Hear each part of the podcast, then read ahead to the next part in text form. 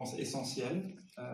quelle vision du monde nous avons face à la souffrance qui est là autour de nous et voilà, il me semble que c'est important. Vous avez donc un, petit carnet là. moi, j'ai le petit format, mon carnet de route. ici, prenez avec un stylo. C'est pas question pour un champion. Hein. Il n'y a pas de, choses à gagner. vous verrez, on va s'arrêter pendant ce chemin à quatre reprises. Vous allez avoir une minute à chaque fois pour essayer de, verbaliser, en tout cas cocher là où vous vous retrouvez dans les, euh, dans les affirmations ou les, euh, ou les questions qui seront euh, posées à chacune de ces étapes. Donc voilà, le, but c'était de, vous aider, vous allez voir, à, cheminer face à, à, cette thématique. Alors je vais commencer, il va y avoir un PowerPoint aussi qui va, qui va être là pour vous aider à à, suivre et puis euh, pour illustrer aussi euh, mon propos euh, de ce soir. Je vais commencer avec une question. Où étiez-vous, s'il vous plaît, le 26 décembre 2004 Le 26 décembre 2004, où étiez-vous? À quelle heure? C'était plutôt dans la journée, mais si je vous montre ça, vous allez vite comprendre.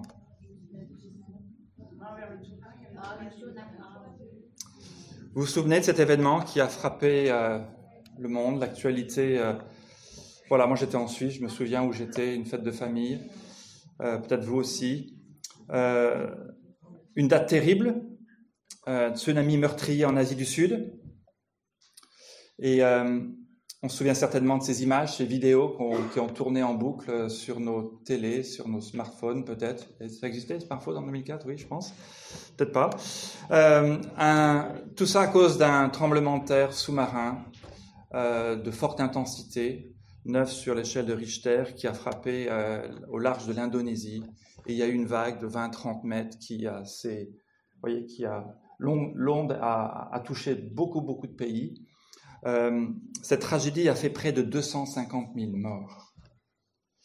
250 000 morts. Et d'une certaine manière, euh, si vous étiez né, vous avez pu voir ça, ça vous a marqué, ça vous a peut-être même choqué. Perso, pour nous et notre famille, nous étions en région parisienne à l'époque, ça nous a touché un petit peu plus parce que nos voisins, juste au-dessus de chez nous, avaient des membres de leur famille qui étaient en vacances en Thaïlande et le père, la mère et les deux enfants ont été submergés par cette vague. Leur corps a été retrouvé peut-être, du moins les traces, euh, ont été retrouvées euh, un an après. Donc voilà, on avait des amis qui, étaient, qui habitaient juste au-dessus, qui avaient été directement impactés euh, là dans, dans leur famille. Alors pourquoi? Pourquoi l'existence humaine est-elle sujette à des souffrances atroces et à des injustices inexplicables? Mais quand on regarde ces derniers euh, temps, nos dernières décennies, on voit quand même un progrès énorme dans les connaissances scientifiques, les prouesses technologiques. Jamais l'homme n'a eu autant de moyens à sa disposition pour pouvoir alléger la souffrance et combattre les injustices sur cette terre. Cependant, la faim chronique, par exemple, affecte source de la euh, FAO, un milliard de personnes selon la FAO. Cela ne s'améliore pas avec les années quand on regarde ces chiffres. Cette malnutrition tue aussi plus de 5 millions d'enfants par an. Les guerres, depuis la fin de la Deuxième Guerre mondiale, une, certaine, euh, centaine de conflits armés ont, causé, je lisais, 21 millions de morts dans le monde, soit environ 38 000 personnes par mois. Ça, c'était en 94, ce chiffre. Dans son livre sur le défi du postmodernisme, Karl Henry a écrit Les hommes et les femmes modernes se trouvent piégés dans une nouvelle fatalité technologique, plus puissante, plus destructrice, avec le potentiel sans pareil pour la démolition de l'humanité et de la planète. Le XXe siècle, le siècle du progrès scientifique, a porté, entre autres, débâcle, la Première et la Deuxième Guerre mondiale, le totalitarisme marxiste, Auschwitz, l'empoisonnement progressif de la planète et la menace presque réalisée d'une destruction nucléaire mondiale. Et au XXIe siècle, nous sommes loin d'avoir éliminé les nombreuses afflictions qui touchent, hélas, notre planète sans parler de toutes ces détresses qui nous touchent de plus ou moins près, nos problèmes personnels aussi. La maladie la plus répandue en France, oui je viens de France, c'est la dépression.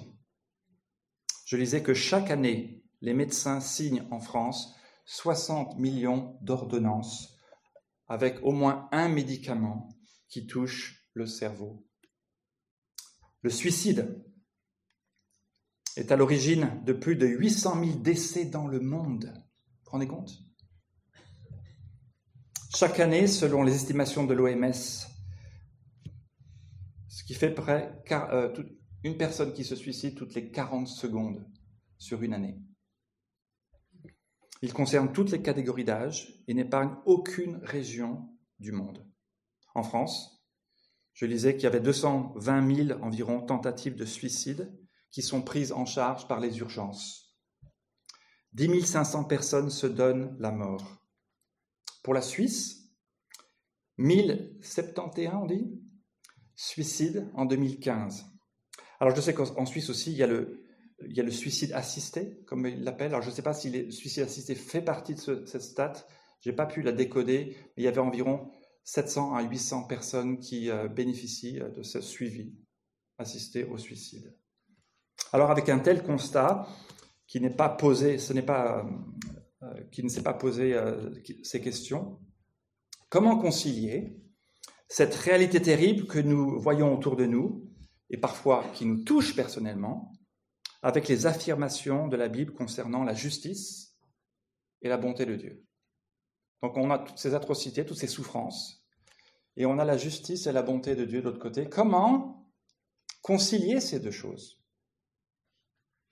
Comment un Dieu plein de miséricorde peut-il permettre de telles choses? D'où la question. Pourquoi est-ce que je souffre? Si Dieu existe, pourquoi n'intervient-il pas pour euh, mettre de l'ordre et créer une société plus juste et bonne. Faut-il conclure, comme le disaient Camus et Sartre, que l'existence est absurde, que Dieu n'existe pas, et que le christianisme, c'est une intervention humaine, sorte de pansement qui peut calmer les douleurs de la vie? Alors comment aborder un tel sujet? Serait prétentieux pour moi de croire que cet exposé ce soir pourrait résoudre ce que la Bible appelle le mystère de l'iniquité. Mais il est aussi vrai que la question de la souffrance et de l'injustice occupe une place importante dans ce livre qu'est la Bible, qui affirme ce livre être la parole de Dieu. Alors je vais essayer de considérer sérieusement ces questions ce soir, en regardant aussi parfois quelques passages de l'Écriture sainte pour pouvoir répondre à cette question, pourquoi est-ce que je souffre? Pourquoi? On va faire ça en trois parties ce soir, si vous voulez bien. La première question, ça va être d'où vient le mal? Puis nous verrons pourquoi la souffrance, la souffrance des innocents, parce que c'est celle-ci qui nous, qui nous gêne. Et puis enfin, on, on se posera la question, pourquoi est-ce que Dieu n'intervient pas? Vous êtes prêts? D'où vient le mal? Dans un roman de Joseph Heller intitulé Catch 22, l'un des personnages dit ceci. Ne me dites pas que les voies du Seigneur sont impénétrables. Elles n'ont rien d'impénétrable. Dieu n'est pas à l'œuvre du tout. Il s'amuse, ou alors il nous a oubliés. Qui pourrait révérer l'être suprême qui a bon cru intégrer les caries et les crachats à sa divine création? À quoi bon pense cet esprit tordu, dégoûtant et méchant en privant les vieillards du contrôle de leur sanctaire Pourquoi s'est-il senti obligé de créer la souffrance? Ne pouvait-il pas tout simplement nous avertir par une sonnerie ou avoir recours à des cœurs célestes ou même à un système de voyants rouges ou bleu en plein milieu de notre front Quel incroyable et immortel gaffeur Il avait une belle occasion de mettre en avant sa puissance et faire un excellent travail. Regardez le désastre qu'il nous a laissé. Je reste bouche bée devant tant d'incompétence. Aucun homme d'affaires digne de ce nom ne pourrait engager pareil raté pas même pour faire de la manutention. Fin de citation. Ce récit rejoint bien des personnes car devant tant de preuves de l'existence du mal et de la souffrance, comment pourrions-nous croire à un Dieu bon et aimant envers sa création? Sommes-nous obligés de conclure que Dieu est tout simplement pitoyable, comme cet auteur? Ou peut-être qu'il aurait délibérément semé toute cette pagaille Ou peut-être encore qu'il se serait trompé, et une fois la pagaille en place, incapable de changer le cours des choses. Comment expliquer l'état des choses si Dieu existe? Si Dieu a tout créé, quelle est l'origine de ce gâchis? En théorie contraire à la nature divine. Et pourquoi ce gâchis est-il toujours là aujourd'hui? Pourquoi est-ce qu'il perdure? Les philosophes distinguent deux catégories de mal. Le mal moral et puis le mal naturel. Ah, j'ai vu que ça n'a pas avancé tout à l'heure. Bon, ça c'était la citation, désolé le mal moral et le mal naturel. Le mal moral, d'abord, c'est la méchanceté de l'homme envers ses semblables, découlant de la haine, de l'avarice, de l'égoïsme. On sait ce que c'est, on en est parfois euh, la cause, n'est-ce pas, dans nos relations les uns avec les autres. Et puis il y a le mal naturel, le mal issu des causes naturelles, telles que les inondations ou les tsunamis, comme on l'a vu, les catastrophes climatiques, par exemple. Ou alors euh, ces virus, comme l'actualité nous en parle, coronavirus actuellement qui sévit surtout en Chine, les blessures, les accidents, tout ça c'est le mal naturel. Un philosophe grec assez connu, hein, Épicure, 300 ans avant Jésus-Christ, a écrit ceci. Ou bien Dieu désire ôter le mal dans le monde, mais il ne le peut pas. Ou bien il le peut, mais il ne le veut pas. Ou bien il ne le peut, il ne le peut pas, il ne le veut pas. Ou bien encore, il le veut et il ne le peut pas. C'est de l'impuissance. S'il le peut et ne le veut pas, c'est de la méchanceté. S'il ne le veut ni ne le peut, c'est à la fois de la méchanceté et de l'impuissance. S'il le veut et le peut, d'où vient donc alors tout le mal sur la terre? Voyez, cette question, elle n'est pas nouvelle. Déjà, il y a 2300 ans, un philosophe grec se posait toutes ces questions, en lien à Dieu aussi. David Hume, le sceptique écossais du XVIIIe siècle, s'est fait l'écho des pensées d'Épicure en, écrivant Veut-il empêcher le mal sans en être capable? Il est alors impuissant, dit-il. En est-il capable, mais sans en avoir la volonté? D'où vient alors que le mal soit? Deux conclusions qui résument bien les observations précédentes. La première, c'est que Dieu n'existe probablement pas, disent certains. S'il existait, il n'aurait pas créé un lieu où le mal domine. Deuxième conclusion, Dieu existe peut-être quand même, mais il ne semble pas, euh, il ne ressemble pas au Dieu dont parle la Bible. Vous savez, ce Dieu tout-puissant qui aime, plein d'amour pour ses créatures. Sinon, il aurait eu à la fois le pouvoir et la volonté de créer un monde dans lequel il n'y aurait pas eu autant de mal. Mais on va voir une troisième voie, une troisième manière de voir les choses une façon différente d'aborder le problème du mal. Et c'est ce sujet qui m'intéresse et c'est ce sujet dont traite aussi la Bible qui nous parle de ce thème. C'est le, le risque du libre choix. Je l'ai mis ici sur l'écran. Le processus est le suivant. Un, Dieu a créé un, un univers dépourvu de mal et de souffrance. Ça commence comme ça. Deux, Dieu a créé des êtres humains parfaits. Trois, Dieu a pourvu les humains de la capacité de choisir tout à fait librement de vivre en harmonie avec Dieu, ou bien aussi de avoir cette liberté de le rejeter, de se rebeller à leur Créateur. 4. L'humanité a fait le choix, le libre choix de se détourner de Dieu. Et 5. Le mal et la souffrance sont entrés dans le monde à cause de cette séparation entre Dieu et ses créatures. C'est le risque du libre choix. Un philosophe et théologien américain du nom de Norman Geisler a écrit ce raisonnement du libre choix ainsi. Vous l'avez sur votre écran. Nous pouvons réellement choisir de faire ce que nous voulons. Dieu nous a créés ainsi afin que nous soyons comme lui, puissions être libres d'aimer. Parce qu'il n'y a pas de, vrai amour sous la contrainte, n'est-ce pas?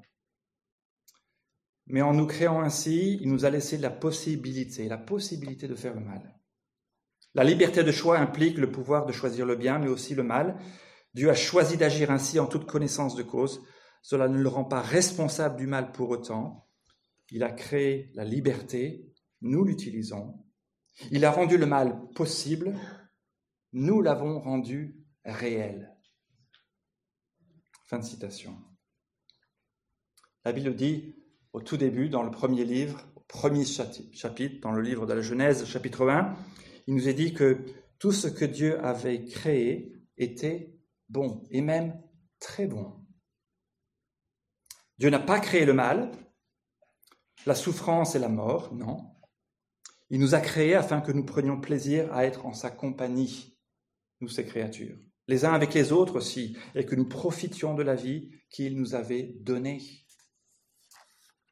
Mais on voit rapidement dans le Del chapitre 3 que les choses ne vont pas bien se passer.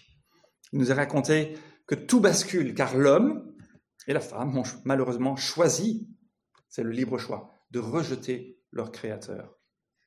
Et la suite du récit biblique va de mal en pis, puisqu'on voit euh, dans les histoires euh, innombrables d'événements tragiques qui touchent les hommes et tout ce monde créé mais ce n'est pas seulement dans ce livre de la Bible. Il suffit d'aller écouter les news, il suffit de lire les journaux, il suffit de voir les nouvelles chaque jour. On voit que le mal est là et il agit. L'écrasante majorité de ces tristes faits sont la conséquence directe ou parfois indirecte des choix de l'homme. Question à se poser. À quoi ressemblerait les rapports humains si l'homme était privé de libre arbitre? Essayez de réfléchir à cette question. Ou la seconde, seriez-vous prêt à abandonner votre libre arbitre en échange de la disparition du mal, de la souffrance et du péché. Le péché, c'est le fait de faire ce qui est contraire à, ce que, à la volonté de Dieu. Vous mettez-vous, troisième question, à méditer, parfois en colère contre Dieu à cause de ce qui va mal dans votre vie. Et si oui, posez-vous la question pourquoi? Pourquoi est-ce que cette colère, vous la dirigez vers Dieu, si c'est le cas? J'ai pensé à ce film. Ah, pardon. Non. Voilà, ce film. Non, ça va venir. Voilà. Vous connaissez certainement ce film. Forrest Gump, euh, et du lieutenant Dan. Vous vous souvenez du lieutenant Dan? Un gars qui, de génération en génération, euh, dans sa famille, c'était des guerriers, des militaires, et il y avait presque un honneur à aller mourir sur le champ de bataille. Et au début du film, on voit que Forrest va secourir lieutenant Dan euh, alors qu'il est sous le feu de l'ennemi et il va lui sauver la vie, mais c'est ce que le lieutenant Dan, il aurait voulu même mourir au combat. Malheureusement pour lui, euh, il est touché et il perd l'usage de ses jambes. Et là, on voit un homme qui descend, qui descend, qui descend, et qui, euh, qui en veut à la vie, qui en veut à Dieu, qui en veut à tout le monde, et qui en veut beaucoup à Forrest Gump. Vous vous souvenez? Il est là, handicapé. Et puis il y a cette scène magnifique où il arrive dans le crevettier de Booba Gump, là. Et puis, euh, il y a une grosse tempête, vous vous souvenez, il est là-haut, et là, il défie Dieu. Il a dit, c'est entre toi et moi maintenant. Et puis la suite de l'histoire, il y a ce beau monologue, euh, dialogue, ou un monologue euh, où, euh, où Forrest dit, je crois qu'il a fait la paix avec Dieu. On voit un homme qui change. mais qui, était, qui en voulait à Dieu. Le fait même de notre indignation devant le mal n'est-il pas une preuve de l'existence d'un système de valeurs auquel nous référons et par lequel nous évaluons ce qui est bon et ce qui est mal? Il y a quelque chose en nous qui nous dit ça tourne pas rond, il y a quelque chose qui ne va pas.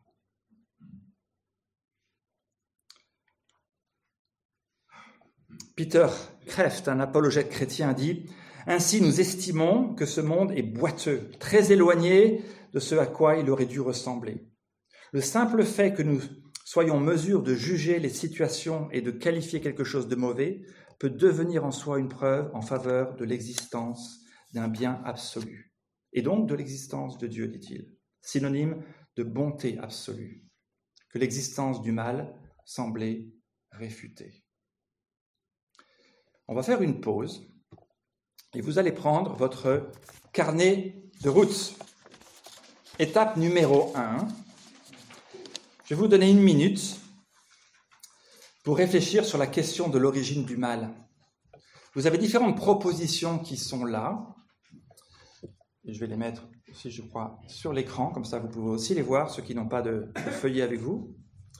Et parmi les propositions suivantes, quelles sont celles qui décrivent le mieux votre position actuelle Ce n'est pas question pour un champion, il n'y a pas de bonne réponse, mais c'est pour vous aider à vous dire, moi je me situe maintenant ici. Cochez ces propositions qui, euh, qui vous rejoignent en fait ce soir. D'accord? Je vous laisse une minute et on poursuivra.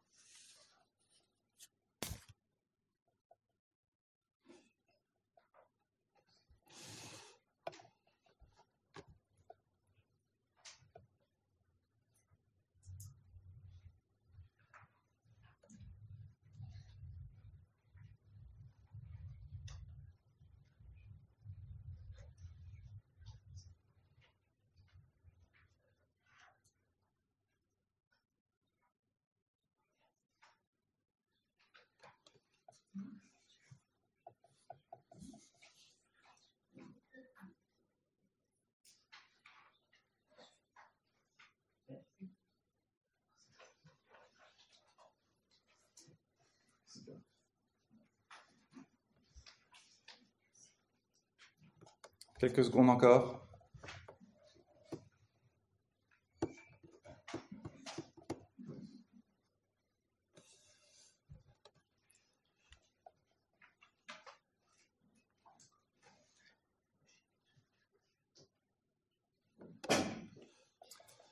On va passer à la deuxième question. Pourquoi la souffrance des innocents? Vous savez, c'est pas juste, c'est vraiment injuste. Ça me fait penser quand j'étais petit à Calimero, ceux qui ont connu Calimero avec sa coquille là sur la tête. C'est vraiment injuste. Si vous regardez cette image, avec quel animal vous identifiez-vous ici? Vous savez, ces, ces films animaliers, d'accord? Moi, je remarque que quand je regarde ces films, euh, je, m'identifiais souvent à la proie. je me dis non, non, non, c'est pas possible. Et, euh, et on s'identifie bien souvent. Alors peut-être d'autres ici vont s'identifier avec le guépard ici en disant voilà, ça c'est moi. Euh, mais bien souvent, on s'identifie avec la, la, petite victime innocente. Et là, c'est un, un, petit chevreau, je ne sais pas ce que c'est comme animal. Cris, pleurs, douleur, chair déchiquetée, un animal vient de se faire sauvagement attaquer, tuer, puis dévoré par un autre. Ça, c'est la nature qui nous le montre. Un philosophe des religions, Quentin Smith, a écrit ceci. Jamais je n'avais vu de meilleure illustration de la présence inhérente du mal dans la nature qu'à travers cet horrible événement. À mes yeux, il allait de soi qu'une loi naturelle contraignant les animaux à s'entretuer et s'entre-dévorer pour survivre, était mauvaise et qu'elle suffisait à démontrer que Dieu n'existait pas. Donc il dit, la nature nous montre que le mal est là, quoi. Il y a tant de souffrances que l'on juge injustes. Ce qui est intéressant et ce qui est réconfortant, ce qui nous fait du bien, c'est de voir que la Bible parle de la souffrance. C'est un thème, mais qui est présent. Pas depuis les premières pages, mais assez rapidement, comme je vous l'ai dit au chapitre 3 de la Genèse, jusqu'à la fin de l'Apocalypse. Il est question aussi de ce thème de la souffrance. Et de nombreux auteurs se font l'écho de la souffrance, et de la souffrance injuste parfois. Pourquoi est-ce que celui qui veut suivre Dieu, celui qui veut faire le bien, souffre parfois, et pourquoi celui qui veut faire le mal prospère? Et là, on se dit, mais c'est pas juste. Et pourquoi?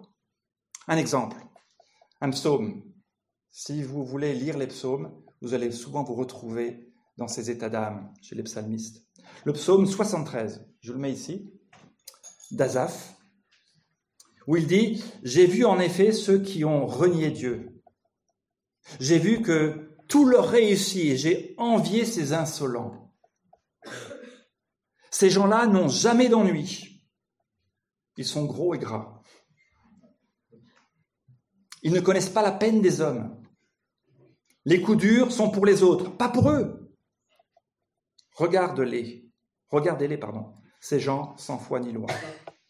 Toujours à l'abri des ennuis, ils, améliorent leur situation. C'est donc pour rien que je suis resté honnête et que j'ai lavé mes mains en signe d'innocence. Tous les jours, j'endure toutes sortes de peines. Chaque matin, je suis au supplice, dit cet homme.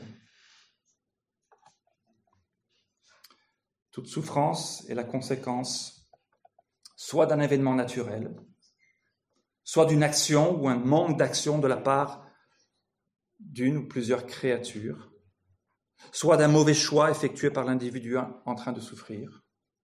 Mais bien souvent, c'est un mix d'un peu tout ça, cette souffrance qu'on endure. Une question à méditer. En fonction de la source concernée, vers qui ou vers quoi est-ce que je dirige ma colère ou mon sentiment d'indignation? Quand je souffre Deuxième pause, avec votre carnet de route. Dans cette deuxième étape, parmi les explications listées, quelles sont celles qui me paraissent les plus valables pour justifier les phénomènes naturels? Parce que quand on parle d'injustice, on peut penser bien entendu aux phénomènes naturels. On a parlé des tsunamis, d'accord? Ou maladies qui causent tant de souffrance sur cette terre. Voyez, je vous laisse une minute, ces propositions. Quelles sont celles qui vous correspondent ce soir?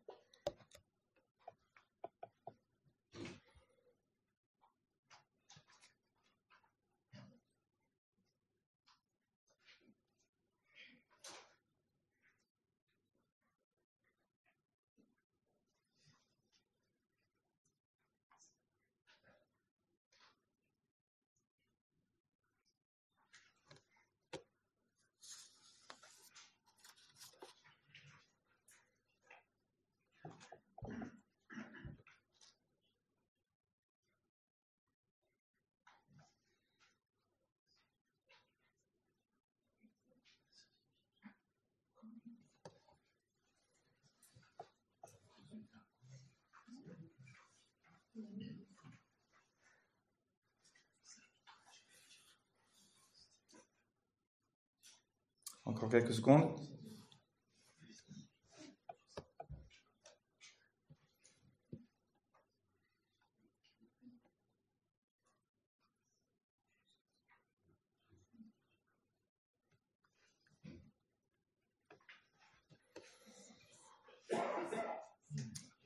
Je poursuis avec une citation d'un euh, auteur chrétien américain J. Kessler, qui a dit ceci. Le fait de croire que Dieu est le souverain créateur et qu'il règne sur le monde ne signifie pas pour autant qu'il est directement responsable de tout ce qui s'y passe. Il ne se laisse pas, euh, il ne se baisse pas pardon, pour détacher lui-même les rochers dont l'éboulement provoque des avalanches. J'affirme que d'ordinaire Dieu laisse libre cours aux phénomènes naturels et ne les influence pas, pas plus qu'il n'influence les choix faits par les hommes. Fin. Jésus a dit, dans l'évangile de Matthieu, car il fait lever son soleil aussi bien sur les méchants que sur les bons. Il fait pleuvoir sur ceux qui lui sont fidèles comme sur ceux qui ne le sont pas. C'est ce qu'on appelle la grâce commune de Dieu. Dieu bénit toute la création et il la protège. Il a une action parce que si Dieu ne retenait pas, n'avait pas sa main un peu sur ce monde, ça serait certainement bien pire que ce l'est on parle d'une ordonnance de protection. La Bible nous dit qu'un pouvoir de protection a été mis en place par Dieu dans le monde afin d'y atténuer les effets du mal. Sans cette mesure, nous vivrions véritablement l'enfer sur la terre. Je vous laisse ce verset dans le Nouveau Testament.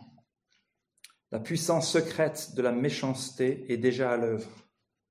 Seulement, elle ne le sera pleinement que lorsque celui qui la retient encore lui laissera la, voie libre.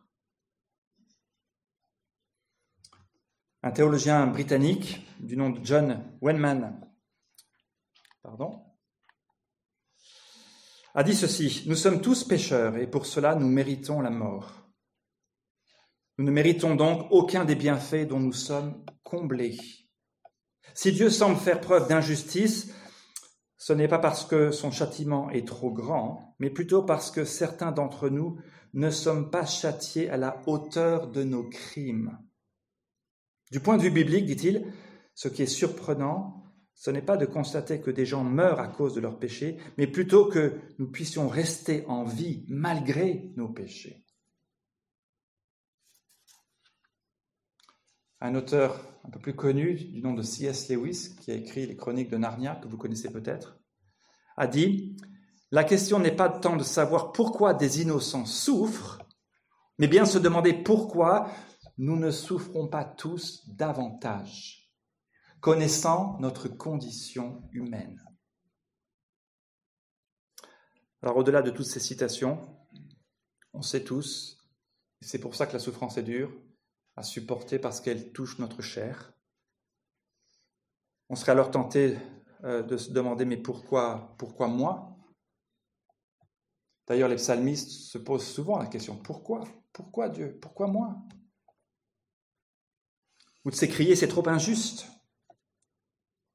Mais la souffrance est bien plus, et on le sait tous, bien plus qu'un simple connaissance intellectuelle, un problème intellectuel. Dans la souffrance, nous souhaitons probablement davantage trouver de l'aide et un secours qu'une explication.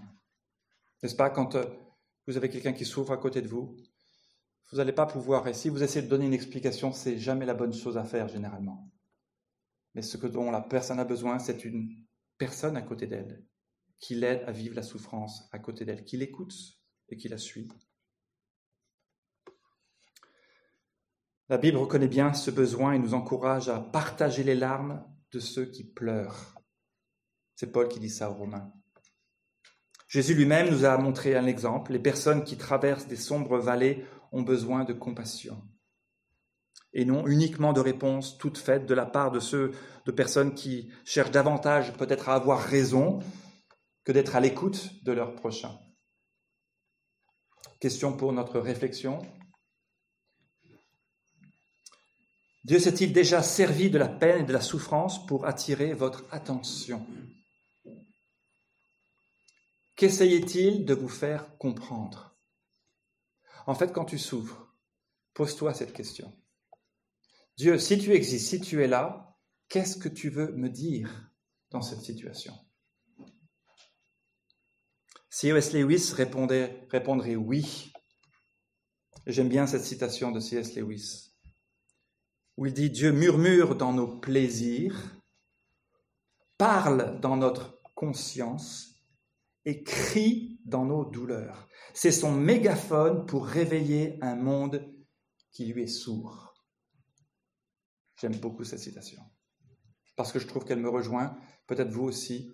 J'ai vu dans ma vie combien Dieu s'est mis à parler de manière bien plus claire dans ma vie pendant ces moments de souffrance.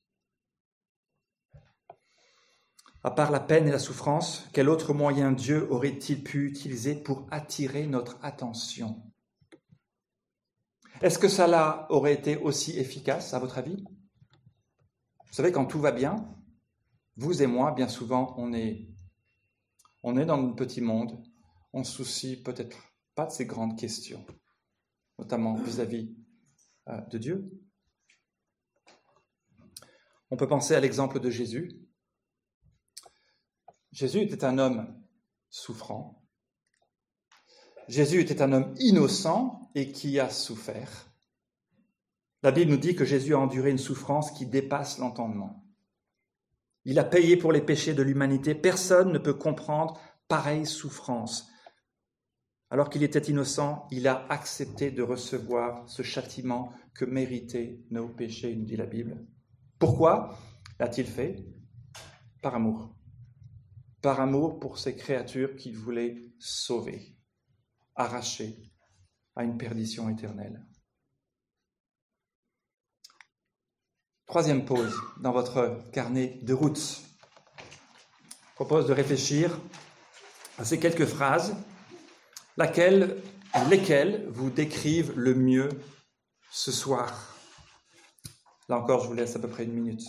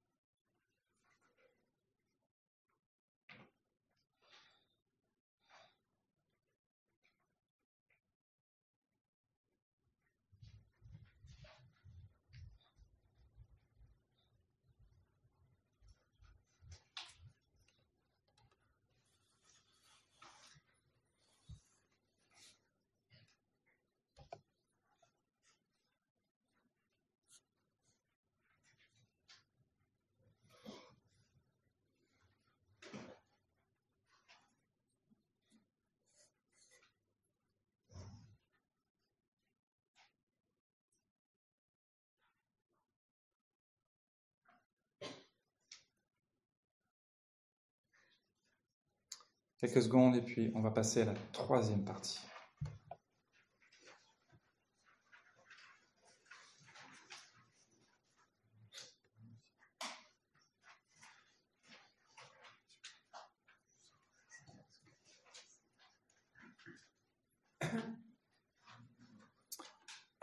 Allons-y. Pourquoi Dieu n'intervient-il pas? N'est-ce pas la question qu'on se pose les uns et les autres dans nos situations de souffrance? Mais Dieu, pourquoi est-ce que tu fais rien là? J'ai besoin d'une réponse. Pourquoi est-ce que l'innocent, est-ce que ce bébé souffre? Pourquoi Etc. etc. Fais quelque chose. Pourquoi est-ce que tu n'interviens pas? Imaginez, vous êtes en train de visionner un film d'action à suspense. Le personnage principal se trouve soudain pris au piège dans un chalet en feu à cause de méchants qui l'ont volontairement incendié. Le suspense est à son comble. Comment notre héros va-t-il s'en sortir? Mais notre héros est cerné par les flammes de tous côtés. Il appelle à l'aide et tente de se sortir de, des flammes qui commencent à l'entourer de toutes parts.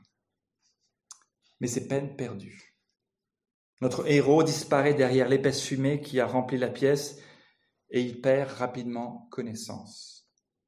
Les flammes commencent à dévorer sa combinaison. Ça semble être la fin. C'est la fin. Générique de fin de ce film. Et là, vous vous dites, mais quoi, il est mort? Mais c'est pas possible. Mais c'était complètement nul ce film. C'est pas juste. J'ai absolument pas aimé ce film. Mais le scénariste en a décidé ainsi, il a décidé que le héros allait mourir à la fin. N'est-ce pas qu'on a parfois le sentiment que c'est aussi ce qu'on vit dans nos vies, dans la vraie vie? Quand un enfant succombe à une leucémie, en dépit des nombreuses prières et des soins, quelque chose au fond de nous se dit alors, ça n'aurait pas dû arriver. Pourquoi est-ce que c'est la fin? Vous connaissez peut-être Elie Wiesel, un rescapé des camps de concentration nazis lors de la Deuxième Guerre mondiale, qui a raconté qu'un jour, dans le camp de Birkenau, un jeune garçon avait été torturé et pendu. Les prisonniers ont, ont dû ensuite défiler devant la victime et la regarder attentivement pour prendre conscience du châtiment qui serait réservé à quiconque aurait l'audace de résister. D'une voix entrecoupée de larmes de rage, l'homme qui se tenait derrière Wiesel murmura Où donc est Dieu? Où donc est Dieu? Plus tard, Wiesel écrivit À ce moment, je sentis en moi une voix qui lui répondait Le voici, il est pendu là, à cette potence. En gros, mais Dieu est mort. Regarde ce qui se passe. Dieu est mort.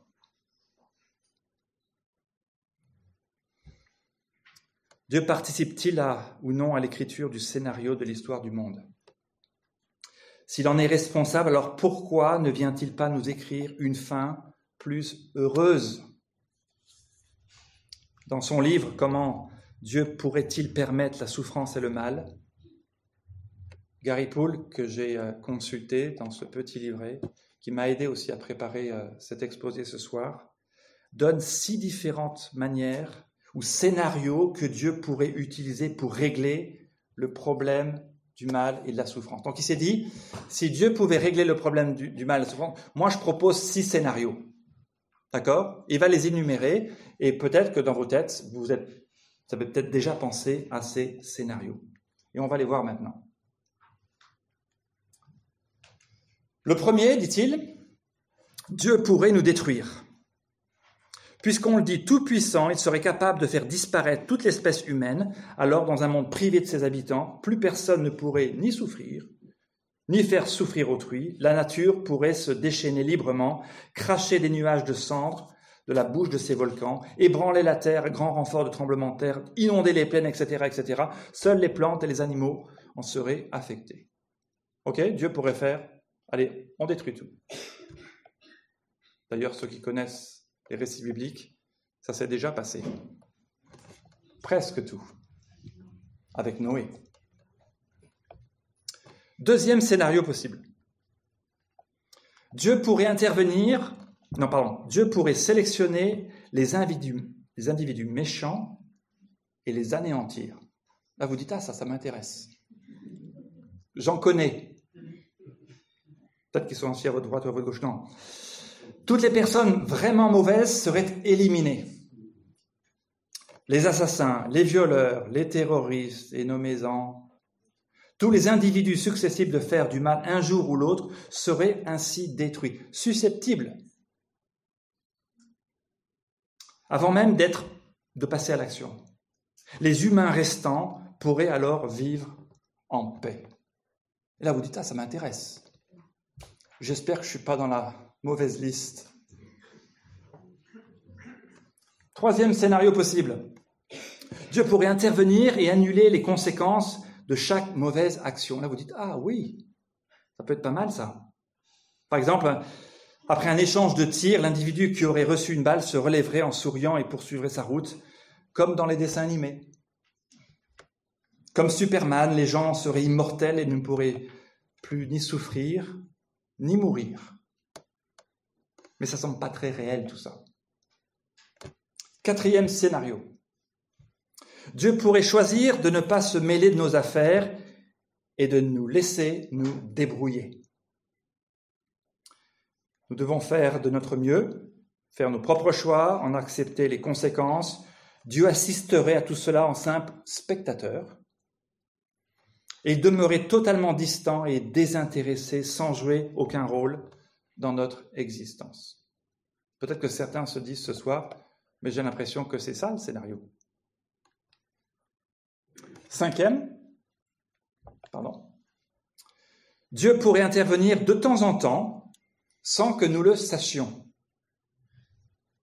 Il pourrait changer le cours des choses en réduisant l'impact du mal, ou même en le supprimant occasionnellement. Mais nous ne saurions jamais ce qu'il s'apprête à faire en faveur de qui il agirait et qui seraient les malchanceux laissés de côté. Là, on se dit, il y a peut-être un peu d'injustice dans ce scénario. Le sixième, Dieu pourrait venir personnellement côtoyer le mal auquel nous sommes confrontés y goûter et avoir un aperçu de ce que nous ressentons. Nous pourrions savoir exactement de quelle manière Dieu se comporterait face aux soucis et au découragement du quotidien, après avoir lui-même fait face au mal et à la souffrance. Ici, c'est l'idée d'un Dieu qui va venir nous rejoindre dans notre souffrance, qui la connaît, qui y a goûté. Alors, que dit la Bible sur le sujet du mal et de la souffrance? Imaginez que Dieu intervienne et qu'il éradique toute trace de mal. A priori, comme je l'ai dit tout à l'heure, ça doit nous intéresser, sauf que, sauf que, qu'adviendrait-il de l'humanité au regard d'un texte comme Paul aux Romains qui dit Tous sont péchés, en effet, sont privés de la glorieuse présence de Dieu. Parce que le mal, qui ici peut dire euh, Je ne connais pas. Je ne connais pas, je n'en produis aucun. Et là, on se dit, mais qu'est-ce que je deviendrai? Un autre texte de Pierre dans le Nouveau Testament dit, Le Seigneur ne tarde pas à réaliser sa promesse comme certains le pensent, mais il use de patience envers vous, car il ne veut pas que quiconque, qui que ce soit, aille à sa perte. Au contraire, il veut que tous aient l'occasion de se détourner du mal.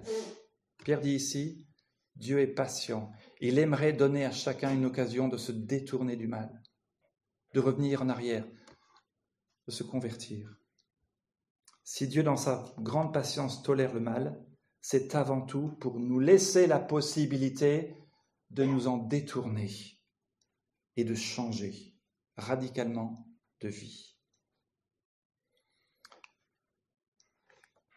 Si on regarde le dernier livre de la Bible, l'Apocalypse, nous décrit le plan de Dieu en ce qui concerne le mal.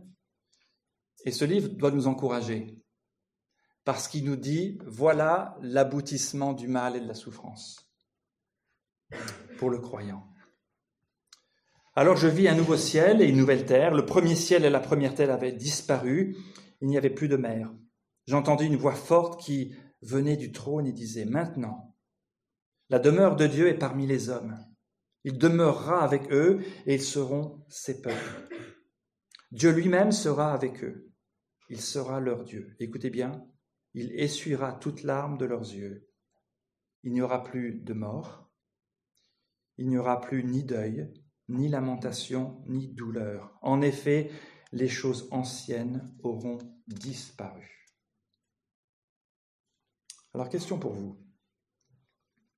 Quel regard porteriez-vous sur le mal et la souffrance que vous êtes actuellement en train de, obligé de, de tolérer, n'est-ce pas?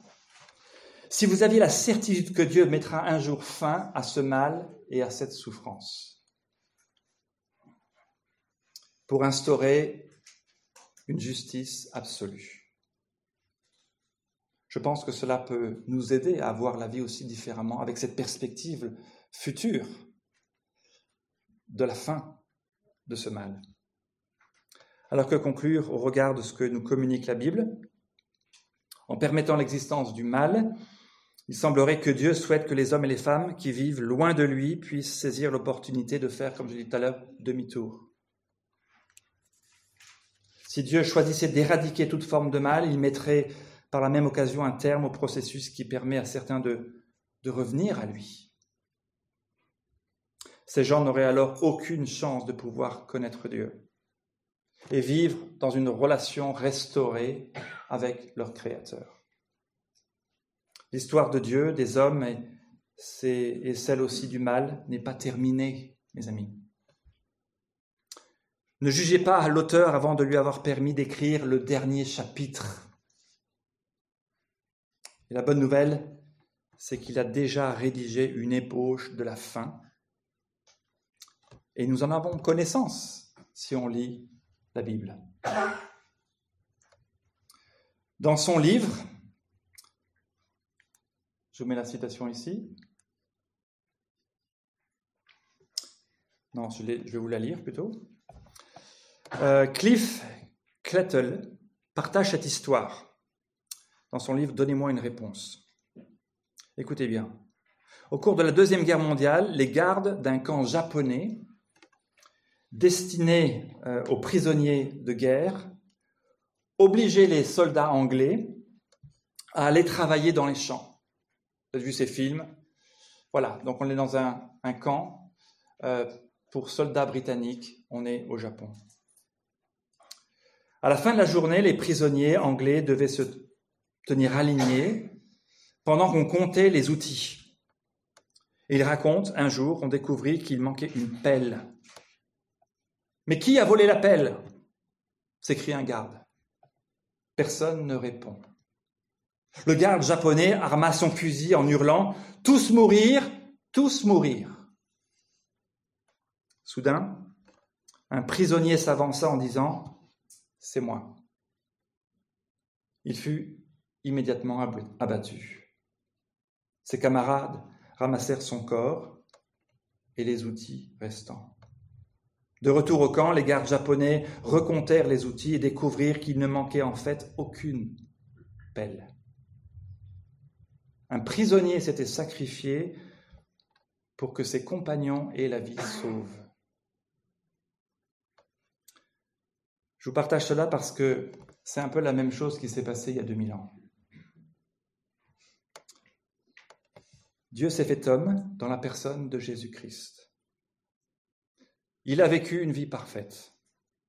Il n'a jamais rien fait de mal, il ne méritait pas de mourir et pourtant, il s'est avancé pour donner sa vie sur une croix. Il a pris le châtiment que méritaient nos œuvres mauvaises et méchantes, nos péchés. Rejet de Dieu, vol, mensonge, manque de respect. Le sacrifice volontaire de Christ nous parle de l'infinie profondeur de l'amour de Dieu pour nous.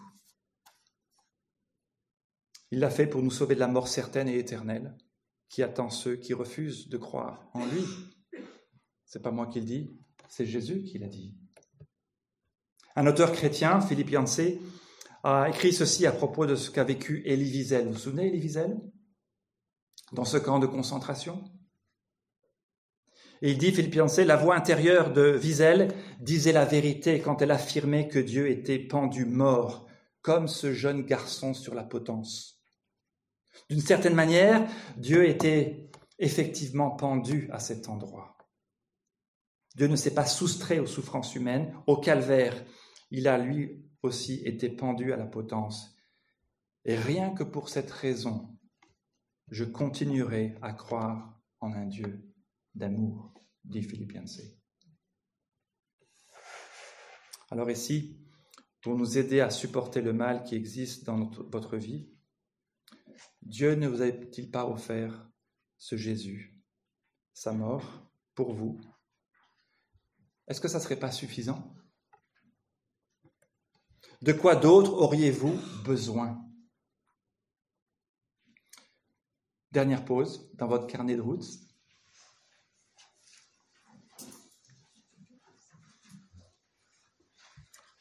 Qu'est-ce qui te décrit le mieux ce soir? Parmi ces propositions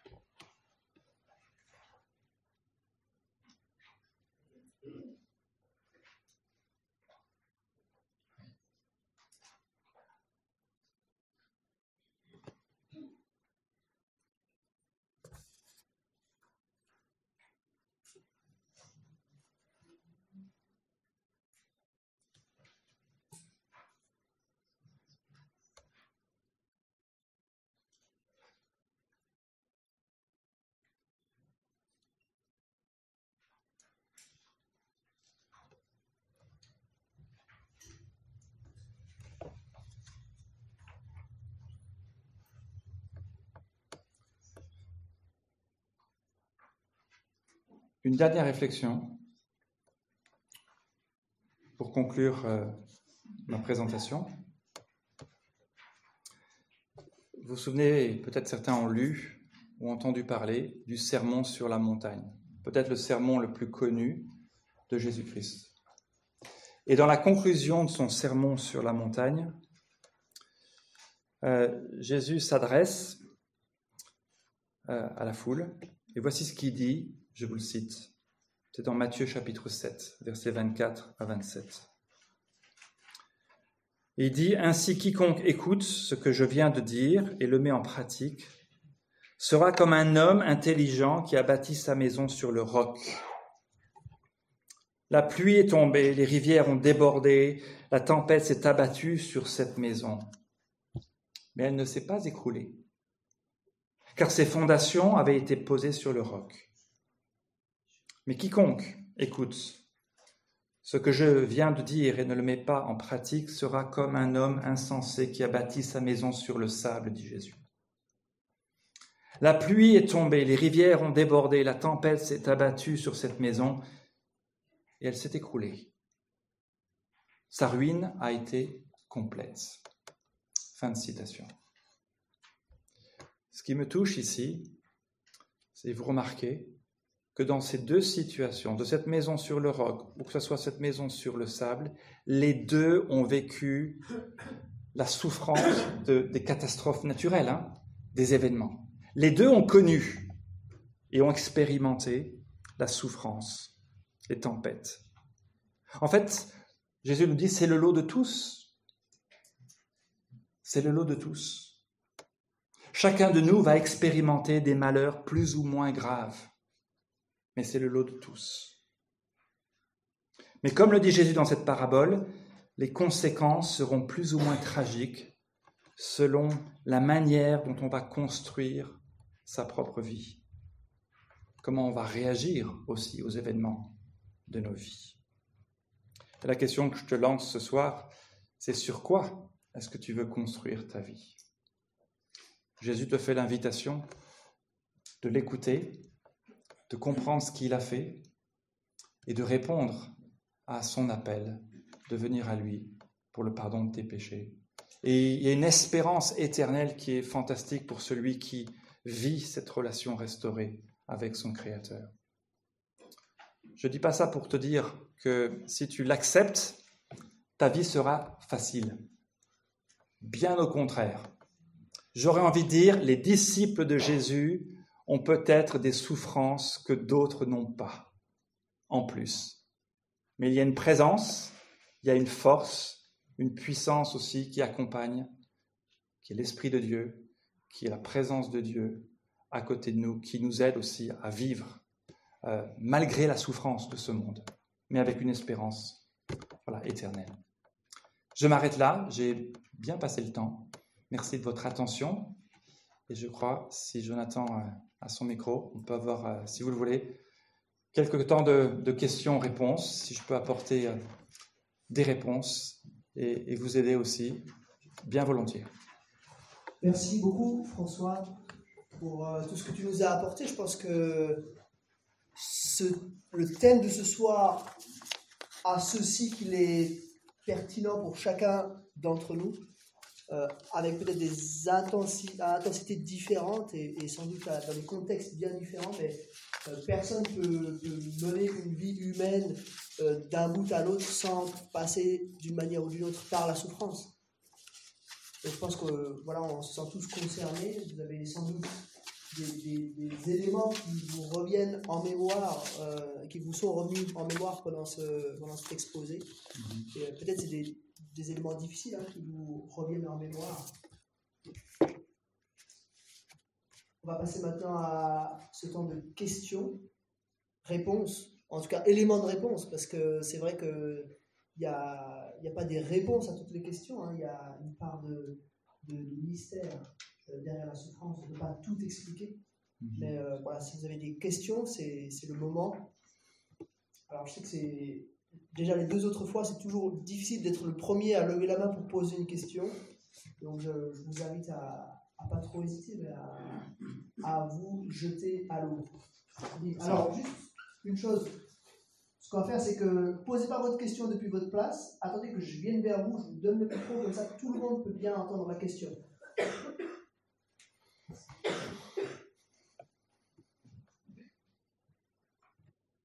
Euh, est-ce que tu penses, euh, vous pensez, je sais pas, Ça va.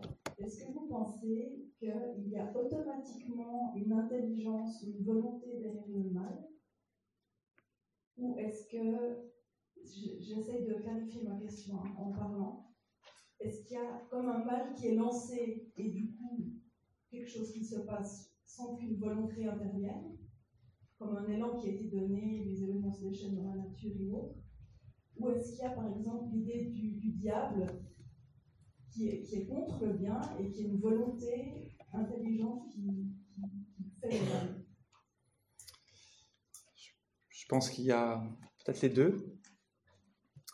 En tout cas, la Bible nous parle de, si on lit le livre de Job et le, prologue de, ce livre, il y a euh, un enjeu euh, cosmique là qui se joue entre Dieu et les créatures maléfiques, diable, le- Satan, qui veut euh, détruire euh, voilà le bien, ce que peut faire Dieu. Donc il y a certainement euh, un mal personnifié euh, que nous explique la Bible. Jésus lui-même a été confronté euh, dans le désert au début de son ministère, a été tenté, euh, comme nous aussi, à faire le mal, il a résisté au mal. Donc il y a une intention euh, maléfique qui est là, il y a un enjeu cosmique qui se joue là. Euh, mais il y a aussi, euh, il me semble, aussi un, un mal sous-jacent dans l'histoire du monde qui a trait en fait à- au péché originel, à la chute de l'homme et au, au mal qui est venu et qui a régné dans toute la création. C'est l'arrivée de la mort en fait. Donc euh, ce mal, il est là dans nos vies parce que euh, on souffre et on meurt. Donc il y a un mal euh, intrinsèque à, ce monde déchu. C'est ce que dit la Bible et qui n'a pas forcément une volonté à notre égard particulière en disant voilà ben toi je vais te faire ceci ou tu vas souffrir de ce virus comme certains demain mais ça fait partie de ce monde déchu ce monde qui tourne par rond qui est malade avec comme je l'ai dit un Dieu qui garde aussi qui permet euh, pas à ce que ça, parte n'importe comment il y a un Dieu dans sa grâce commune qui nous qui nous euh, qui permet à ce que son plan puisse s'accomplir euh, pour l'humanité. Donc voilà, si je peux peut-être répondre de ces comme ça, si ça peut aller. Merci beaucoup. D'autres questions?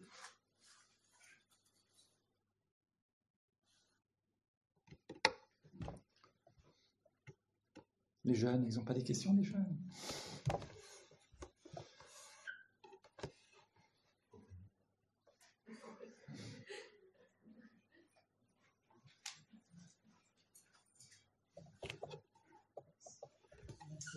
Alors, moi, ce serait plutôt dans une position bien mal.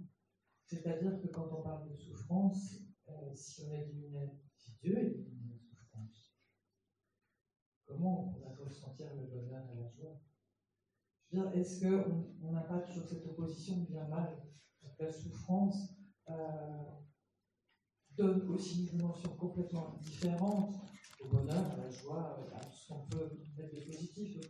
Il y, a, il y a quand même toujours cette opposition bien-mal. Euh, moi, je vous entendais parler tout à l'heure du libre arbitre. Euh, vraiment dans les propositions de scénario, il y avait des, et si on supprimait le libre arbitre, et qui nous, qui nous permettrait de tout supprimer, euh, Mm. de la douleur, de la souffrance, etc., etc. À partir de là, est-ce que effectivement, il y a vraiment pas moi, cette espèce d'Éden où effectivement il y a tout tellement beau. Est-ce que vous avez déjà essayé de rencontrer quelqu'un de parfait? Il n'y a rien de plus pénible que quelqu'un de parfait. Euh, et, et pour moi, je me dis, mais si, si, est-ce que cette perfection, effectivement, elle n'est pas idéale, idéalisée, et que effectivement, sans, sans le mal, là, qui peut être abominable, je veux dire, Mm. ça, on est bien d'accord. Euh, Il y a des choses, moi, dans ce que vous avez dit, qui me touchent personnellement. Euh, il y en a plusieurs, d'ailleurs. Et je me dis, mais sans, sans, sans, ça, est-ce qu'on arriverait à peut-être percevoir toute la beauté de ce que Dieu a nous proposer? Deux choses par rapport à votre question. Euh, la première, euh, euh, ou plutôt je vais passer à, l'autre. Je, pense à ce texte de, Jacques. Où, Jacques dit quelque chose qui peut être un peu choquant et qui nous trouble, et je vous le lis, c'est dans le début du chapitre 1 de, Jacques. Il dit, il parle à des chrétiens, hein, il parle des croyants, de ceux qui ont une espérance éternelle en Christ. Et il dit, mes frères, regardez comme un sujet de joie complète les diverses épreuves auxquelles vous pouvez être exposés, sachant que l'épreuve de votre foi produit la patience. Mais il faut que la patience accomplisse parfaitement son œuvre, afin que vous soyez parfait et accompli sans faillir en rien. Euh, moi, ça me parle ce texte-là parce que peut-être vous aussi, ici, je vois combien l'épreuve euh, a été bonne parfois dans ma vie, et même les souffrances. Parce que euh, ça a été des changements de vie, ça a été des moments d'introspection personnelle, où Dieu a pu me transformer, a, pu changer ma vie, m'aider à voir différemment.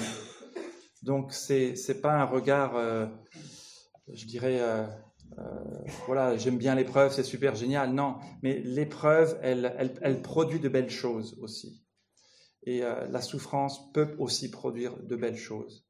Ceci dit, et c'est mon deuxième point, elle montre aussi qu'il y a quelque chose qui tourne pas rond, parce qu'il y a certaines épreuves, on dit, mais c'est pas normal.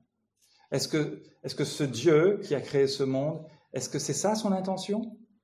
Est-ce qu'il doit nous faire passer par de telles ou telles épreuves? Et certainement vous en avez dans votre tête et vous dites mais mais c'est pas normal. Il y a une il y a un thème dans la Bible qui revient euh, constamment, c'est l'idée de l'exil et du retour à la maison. Vous savez, quand on retourne à la maison, ce soir, on va retourner à la maison, on va être dans notre lit. Vous savez, généralement, le lit, c'est là où on est bien, on est en sécurité, et on est, on, est bien, on est heureux, on est paisible. Euh, et la Bible, elle a ce thème du, retour à la maison. Et le retour ultime à la maison, là où on va être bien, c'est dans la présence de Dieu dans l'éternité. Là, il y aura plus, de mal, il y aura plus d'épreuves, il y aura plus de douleur, il y aura plus de pleurs. Moi, je me languis à ça. J'espère, c'est mon espérance aussi parce qu'il y, a des épreuves que je, euh, je souhaiterais ne plus voir ou même ressentir dans ma propre vie. Mais je reconnais, et le message biblique, il est assez clair, sur cette terre, Dieu souverain va aussi se servir de l'épreuve dans nos vies. Et il va faire de belles choses. Et d'ailleurs, il va aussi nous utiliser, parce qu'on a vécu l'épreuve, pour consoler ceux qui sont dans l'épreuve. Et ça, c'est une belle chose. On peut aimer quelqu'un qui traverse l'épreuve et le soulager, le soutenir dans ce qu'il vit. Donc voilà, ce n'est pas tout blanc ou noir. Euh, voilà, il y a cette espérance d'une vie parfaite. Et, moi, j'aspire à ça. J'espère que vous tous, peut-être aussi. Mais il y a aussi une vie terrestre où il y a cette épreuve et euh, il, y a, il de belles choses aussi à découvrir à travers ces épreuves. Dieu va s'en servir en tout cas.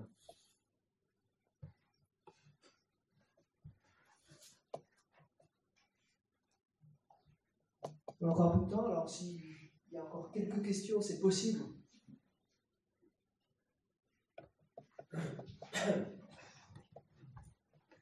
Bon, moi, je n'ose presque pas poser de questions, mais je pose quand même.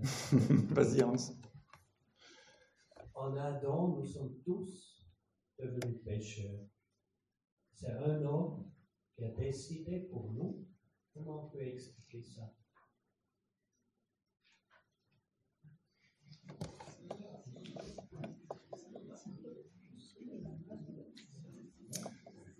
Comment expliquer donc que ce péché originel, c'est ce que tu dis, la chute d'Adam, la rébellion d'Adam, euh, nous a affectés? Eh bien, parce que Adam a été chassé de la présence de Dieu.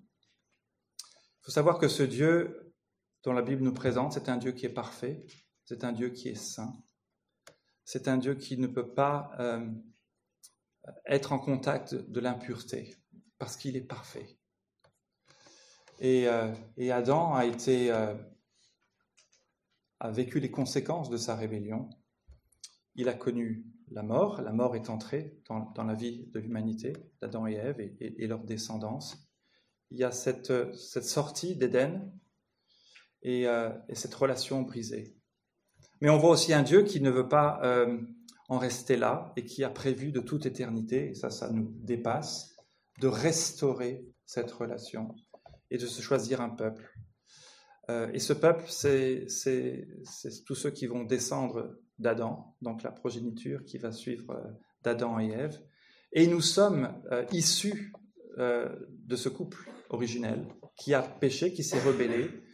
Et cette impureté, cette rébellion nous a été, euh, euh, on l'a hérité en fait de nos parents. Donc cet héritage déchu, nous l'avons reçu tous. C'est ce que la Bible nous dit. Voilà comment elle explique que ce péché originel nous est aussi, euh, nous touche aujourd'hui les uns et les autres ici. Tous ont péché et sont privés de la gloire de Dieu. En Adam, mais ça serait facile de dire c'est la faute d'Adam, mais si je regarde ma propre vie, je, peux très vite constater que cette trace, elle a été là, demandée à ma maman, à mes parents, à ma femme, à mes enfants, elle est toujours là en fait. Euh, je, la subis. Euh, malgré moi, euh, je suis touché et impacté et j'en suis aussi pleinement responsable. Voilà, si je peux répondre à une question comme ça.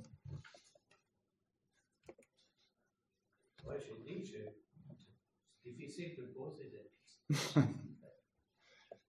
Mais moi, je crois aussi que avec ça, nous sommes, nous sommes tous ensemble l'humanité. Et quand quelqu'un souffre, nous sommes tous concernés. Tout à fait. C'est un peu comme ça. Ouais. Nous sommes dans le même bateau et dans cette même souffrance. On est né nu, on repartira nu, euh, et, on vit une vie euh, qui est parfois faite de, souffrance. Il y a une injustice aussi euh, entre nous face à la certaine souffrance. et il ne faut pas se comparer, mais en tout cas, elle nous affecte directement ou indirectement, parfois très fortement.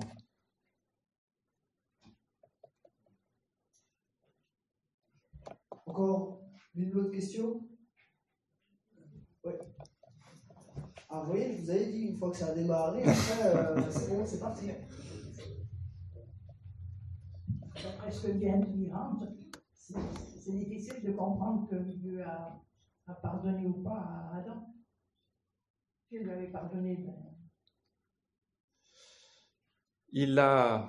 Non, je pense, c'est une grande question.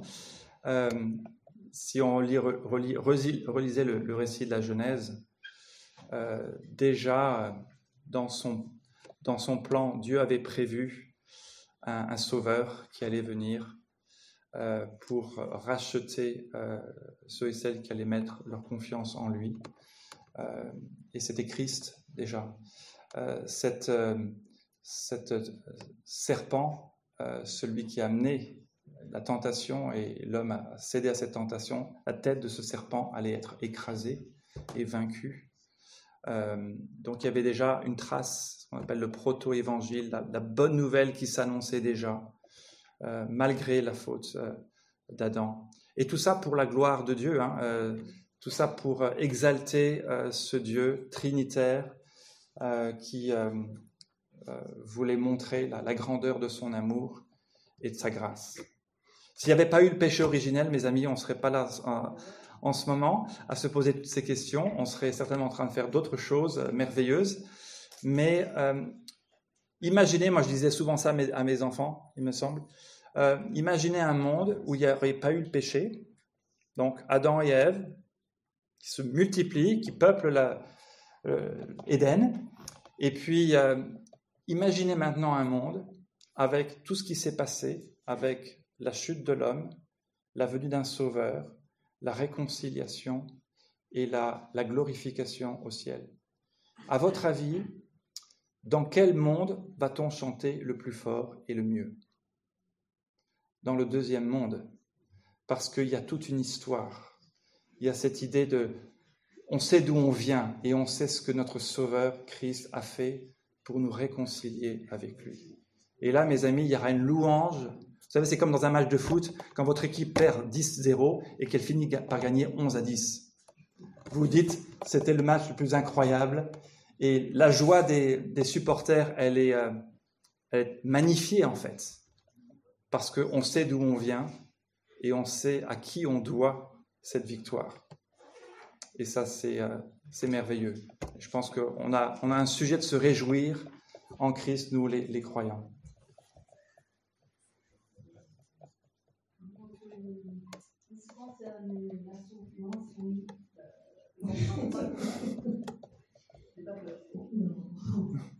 Donc moi, je peux certifier que, que Dieu utilise comme nos souffrances pour savoir. Donc c'était le 11 janvier 2010. Je suis rentrée en Haïti pour aller voir ma famille. Mm-hmm. Et puis le 12 janvier, donc c'est le dernier événement auquel je m'y attendais. Hein. Il y a eu cette euh, catastrophe pas possible le monde de terre. Donc, je peux vous dire que même dans ce tremblement de terre, Dieu nous a donné la paix. Donc, on était sept dans la maison. Le Seigneur nous a. Pour qu'on n'ait pas parmi les 250 000. Mm-hmm. Donc, lui, il est souverain. Mais c'est pour vous dire euh, comment donc, euh, le Seigneur a utilisé, j'ai pu utiliser ces moments de souffrance pour la gloire de Dieu. Mhm. Parce que ça m'a donné l'occasion de témoigner. Mhm. Donc, comme quoi, on peut disparaître à n'importe quel moment. On peut mourir. Et puis la deuxième chose, aux gens à qui je raconte euh, ce témoignage, donc ça me permet de leur dire que ça arrive et puis quand ça arrive, on doit être prêt à rencontrer Dieu. Donc, euh, hmm. ça nous permet de, de, choisir où on veut aller passer l'éternité après. Ou bien est-ce qu'on veut passer l'éternité loin de la présence de Dieu, ou bien on veut passer l'éternité avec Dieu.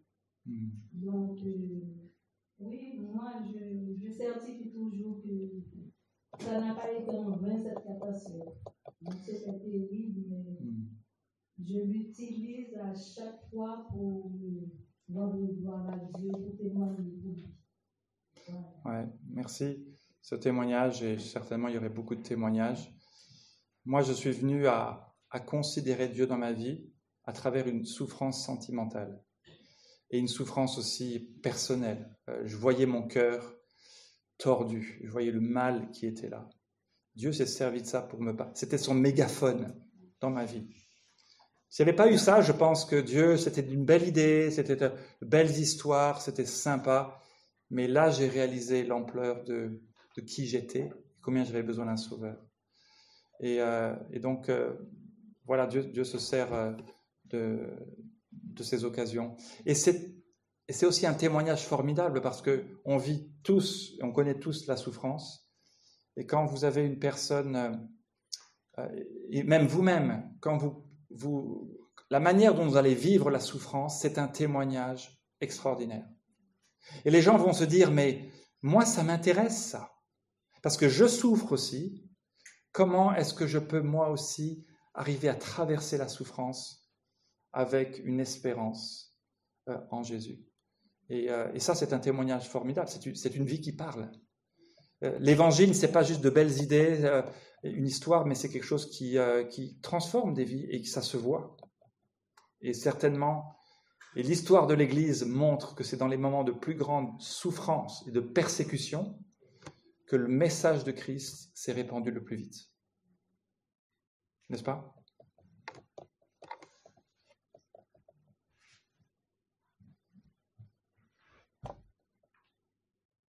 Je travaille avec des, des, gens qui ont des grandes souffrances pendant des années, qui ont des problèmes psychiatriques, hmm. et j'ai l'occasion de leur parler de, de Dieu, euh, et que là-haut, ça sera merveilleux, mais euh, leur quotidien est terrible et c'est ça qui les intéresse. Mhm. C'est difficile. Bien entendu, hein, je n'ai pas la réponse. Euh, mais je pense que l'amour, la compassion, l'accompagnement, ça fait déjà beau, ça, peut faire beaucoup et euh, ça peut aider. On aimerait certainement plus.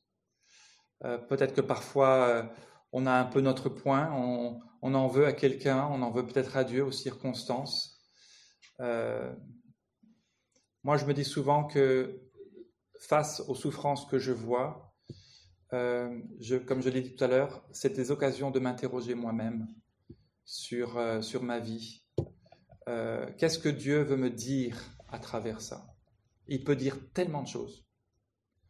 Par rapport à ce que je vis, par rapport à mes priorités, par rapport à ce qui, aux idoles peut-être de, de, mon cœur. Ça, ça, nous remet en place en fait. Les, les souffrances qu'on vit nous et aussi les souffrances des autres ça, ça, ça, peut nous faire du bien et Dieu veut s'en servir aussi.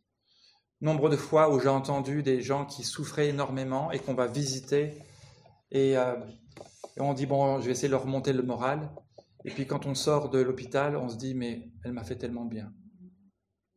J'ai entendu et j'ai vécu des histoires parfois comme ça où je me suis dit mais euh, en fait la personne qui souffre le plus c'est peut-être moi d'une certaine manière et non pas elle. Parce qu'elle, elle est, au clair sur tellement de choses et, moi, je suis pas au clair. Donc, il, y a un échange, ce n'est pas que dans, un sens. Et peut-être ces personnes qui souffrent, euh, elles ont des choses à nous apporter, à, nous dire, et qui sont, belles. Hein. Mais ça ne retire pas euh, voilà, ce qu'ils vivent et qui est difficile.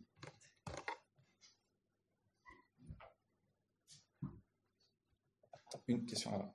Éventuellement, ouais. Encore pour une dernière question.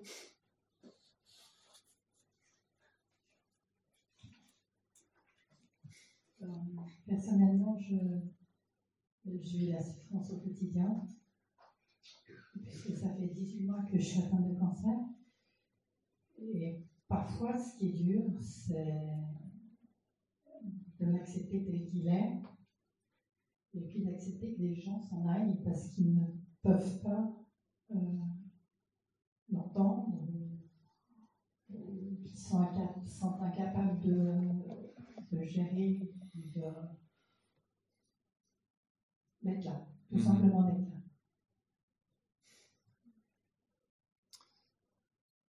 Je dis oui, et je le constate aussi, et certainement je l'ai vécu moi-même. La souffrance d'autrui nous, euh, euh, nous perturbe on ne sait pas quoi dire. Comme je l'ai dit, parfois, on, veut tout de suite trouver une explication et ce n'est pas l'explication qu'il faut donner, mais c'est plutôt une présence et une écoute. Et, euh, on a des, j'ai des progrès aussi à faire pour écouter la souffrance de l'autre. Et euh, avant d'essayer d'avoir un beau discours, et c'est l'histoire de Job. Relisez l'histoire de Job. Voilà quelqu'un qui a souffert de manière injuste. Euh, ses amis n'étaient pas toujours des bons amis dans ce qu'ils ont dit. Et euh, voilà, je ne vais pas lancer la pierre parce qu'on on est tous parfois, il me semble, mal à l'aise et, et, impotents parfois, euh, pas délicats dans notre manière de, de gérer la souffrance de l'autre. Et on a des choses à s'apprendre les uns les autres, me semble-t-il.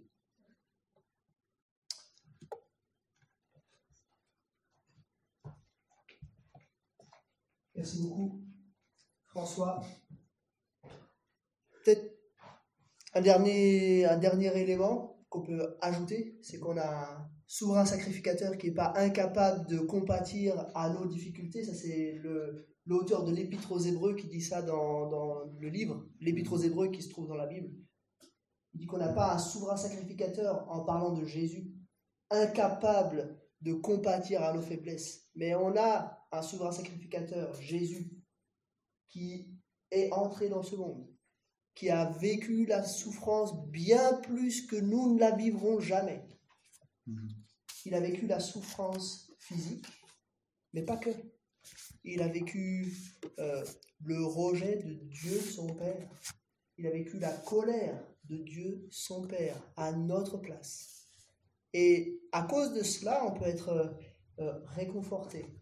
On peut s'approcher de lui plein d'assurance, sachant que lui sait. Peut-être que notre entourage ne comprend pas, peut-être que notre entourage nous délaisse, peut-être que euh, nous-mêmes nous ne comprenons pas. Mais lui, il le sait. Lui, il compatit. Lui, il est avec nous dans cette souffrance. On va s'arrêter là pour euh, les questions. Tu as peut-être euh, encore. Ceux qui veulent aller plus loin, il y a plein de livres, mais j'en ai amené trois ici.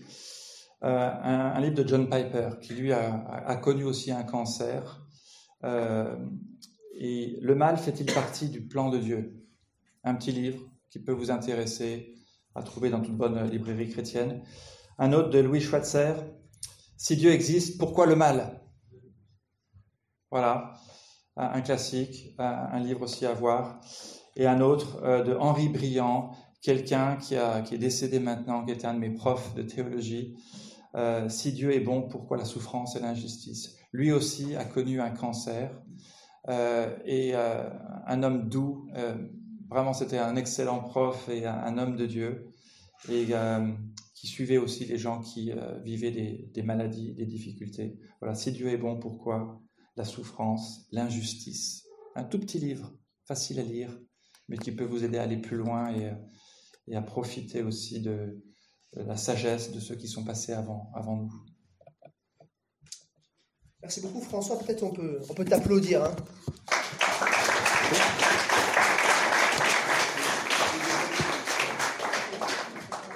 C'était un plaisir de t'accueillir pour cette soirée. On va, comme j'ai expliqué, hein, on va encore avoir un temps. Euh, quelque chose va être servi à boire, donc euh, restez encore. Si vous avez une question que vous auriez encore aimé poser, François sera là. Un moment. Moi, je vais faire encore deux annonces avant de, de passer à la suite.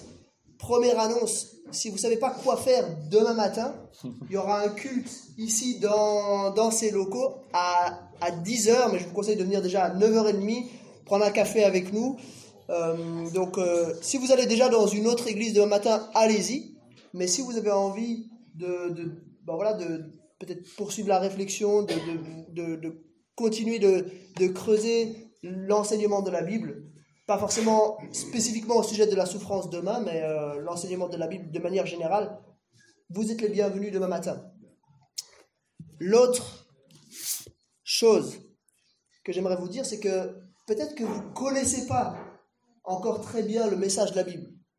Et euh, on, s'est dit avec euh, notre église ici, on s'est dit que ce serait chouette de proposer un petit peu une suite à cette série de conférences. On a eu trois conférences et peut-être que voilà, ça vous a, ça suscité des réflexions en, vous et vous dites mais moi je je connais pas trop la Bible et j'aimerais bien avoir avoir une vue d'ensemble un petit peu du message général de la Bible.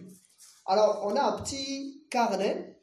Il y en a là-bas euh, toute une série sur le comptoir derrière. Ça s'appelle La foi chrétienne simplement et sans pression. C'est une petite série de trois méditations pour un petit peu comprendre le grand message de la Bible. Ça va pas faire de vous des grands théologiens, mais ça va vous permettre de comprendre la, la grande idée qui traverse toute la Bible. Si vous êtes venu à ces soirées avec un ami, avec quelqu'un que vous connaissez, euh, proposez à votre ami de vous rencontrer trois fois et de, et de parcourir ce carnet avec lui pour qu'il puisse vous aider à comprendre un petit peu ce message euh, général, ce message global de la Bible. Donc il, vous faut prendre ça, si vous voulez faire ce, cet exercice, il vous faut prendre une Bible comme ça, il y a des Bibles qui sont derrière à disposition, servez-vous, c'est offert, vous pouvez prendre ces deux choses et puis vous lancer dans un petit parcours découverte de, du message de la Bible. Voilà, je vois que les choses sont déjà en train de se mettre en place. Alors je vous dis encore merci beaucoup à chacun d'être venu pour cette soirée et puis à tout de suite autour d'un verre.